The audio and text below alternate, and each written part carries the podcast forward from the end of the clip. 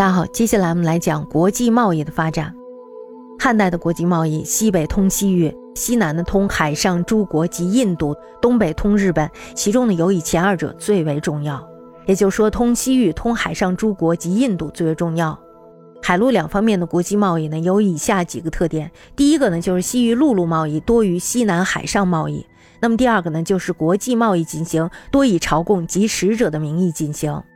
第三个呢，就是贸易物品有严格的限制，比如说像中国的黄金、货币以及铁器是不准出口的，一般货物出境也必须先取得称为浮船的许可证，没有这个许可证，货物是不能出境的。但是大家要知道一点，就是有的时候呢，我们的粮食也会出口，这就是为什么要易商。易商还有一个原因就是它换不来粮食，那么换来的都是其他的那些奢侈品，对我们来说其实是没有用的东西。而我们换出去的，有的时候就是粮食。那么第四，你就是在边境上与异族定期互市，这个就多于沙漠骆驼商队的自由贸易。大家知道张家口，张家口呢在以前就是一个类似于这样子的互市，而互市呢又尝试政府羁縻异民族的一种重要的手段。什么是羁縻呢？羁縻就是拉拢、怀柔、控制的意思。那么第五呢，就是与西方贸易的商品多属于珍奇异物。特别是因中国与西方豪富阶层渴求奢侈品的要求而进行的交易有无。那么第六呢，就是国际贸易有中间商人的转手剥削，安息与印度横阻东西两方之间，这两个国家呢就能获得丰厚的利润。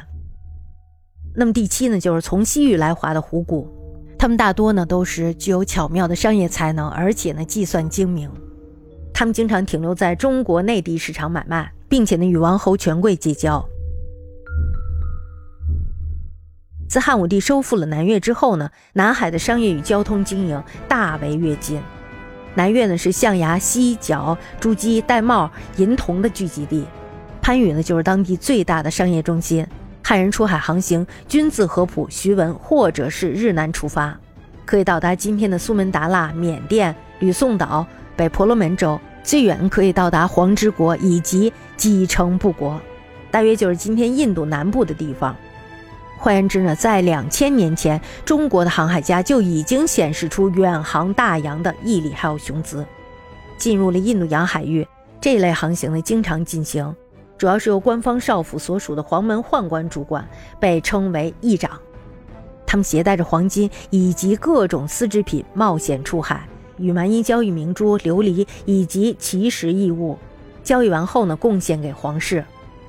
东汉时候呢，中国的商船经常往来于今天的西兰岛的狮子国一带，与印度有直接的交通。那么在桓帝延禧九年，也就公元一百六六年的时候，大秦也就是罗马帝国的商人到达了日南郡的边境，以大秦王恩敦的名义进贡方物，南海交通大开，及海陆贸易空前发达。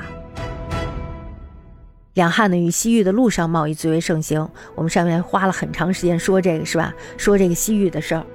当时呢，出使西域的是政治使者，实际上呢就是贸易方面的领导人。国际商路呢有两条经济动脉，南道运输华丝，由东而西，大致呢以敦煌为起点，出玉门关至楼兰，然后呢沿着今天的昆仑山北坡西行，继而呢遇葱岭，经过大夏、安西、调支，过今天的地中海，到达大秦。这是当时世界上最长的一条交通路线，非常了不起，是吧？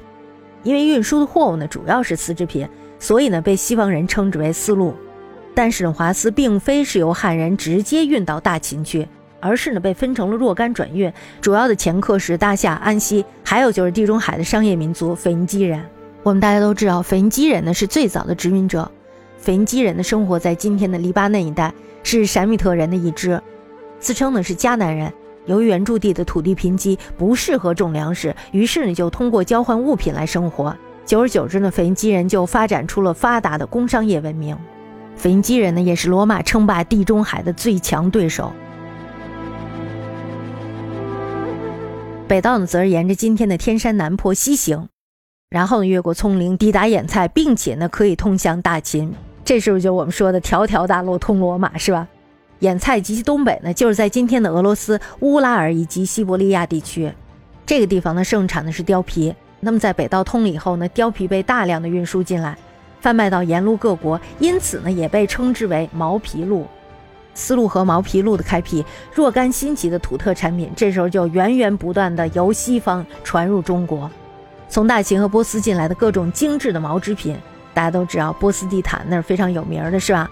织染技术也随之东传，从西域和伊朗高原也输入了很多的货物，比如说像大碗的汗血宝马、葡萄、葡萄酒、苜蓿、胡麻等等。安息的鸵鸟、狮子。说到这个狮子，我记得在《滦阳消夏录》里边就有这么一篇，说他家的亲戚呢，在他家的楼上，然后就看到下边有艘船，这个狮子呢是外国进贡的。然后呢，人们就把一头小猪给赶过来，可是呢，这个猪站在那儿却不敢动。这时候狮子大吼一声，猪马上倒地给死了。他又说这个东西非常的奇怪。可见呢，我们到清代的时候，对于狮子呢还是不很了解。还有就是巨象、大雀、石榴、于田的玉，以及西域各处的农产品，比如说像胡桃、蚕豆、胡萝卜、胡荽、胡瓜、胡椒、大蒜等等。还有就是工艺品，比如说像环布、续弦胶、割玉刀。极光球、连环把、火旗屏风等等这些东西，我也是头一次听说。我们来说一下这个火丸布。火丸布非常的神奇。火丸布呢是用火光兽的毛皮制成的一种布。火光兽我是第一次听说。百度上呢是这样写，说它们生活在火山中，而且呢重百斤，体型甚大，毛长近一米，细如丝，见水即死。它们的毛呢可以做成火丸布，如果要是脏了，用火烧一下就干净了。我觉得我们现在断断是不可能有这种布的。我不知道大家看过《犬夜叉》没有？《犬夜叉》这个应该是看过，因为我觉得基本上小孩们都看过。犬夜叉他身上的这个红色衣服就是用火丸布做成的。此外呢，还有许多的奇珍异宝，特别是比如说像琉璃啦、明珠啦、碧玉奇石、犀角、象牙、珊瑚、琥珀、玳瑁、狼肝，也就是像珠子一样美丽的石头，还有就是水晶、朱丹、碧青香料、红兰花、金丝制品等。真是书方异物源源流之，不但为汉朝皇室贵族以及豪强增添了许多新奇豪华的日用品，并且呢为中国人增加了无数的物产内容，开阔了汉人经济生活的崭新领域。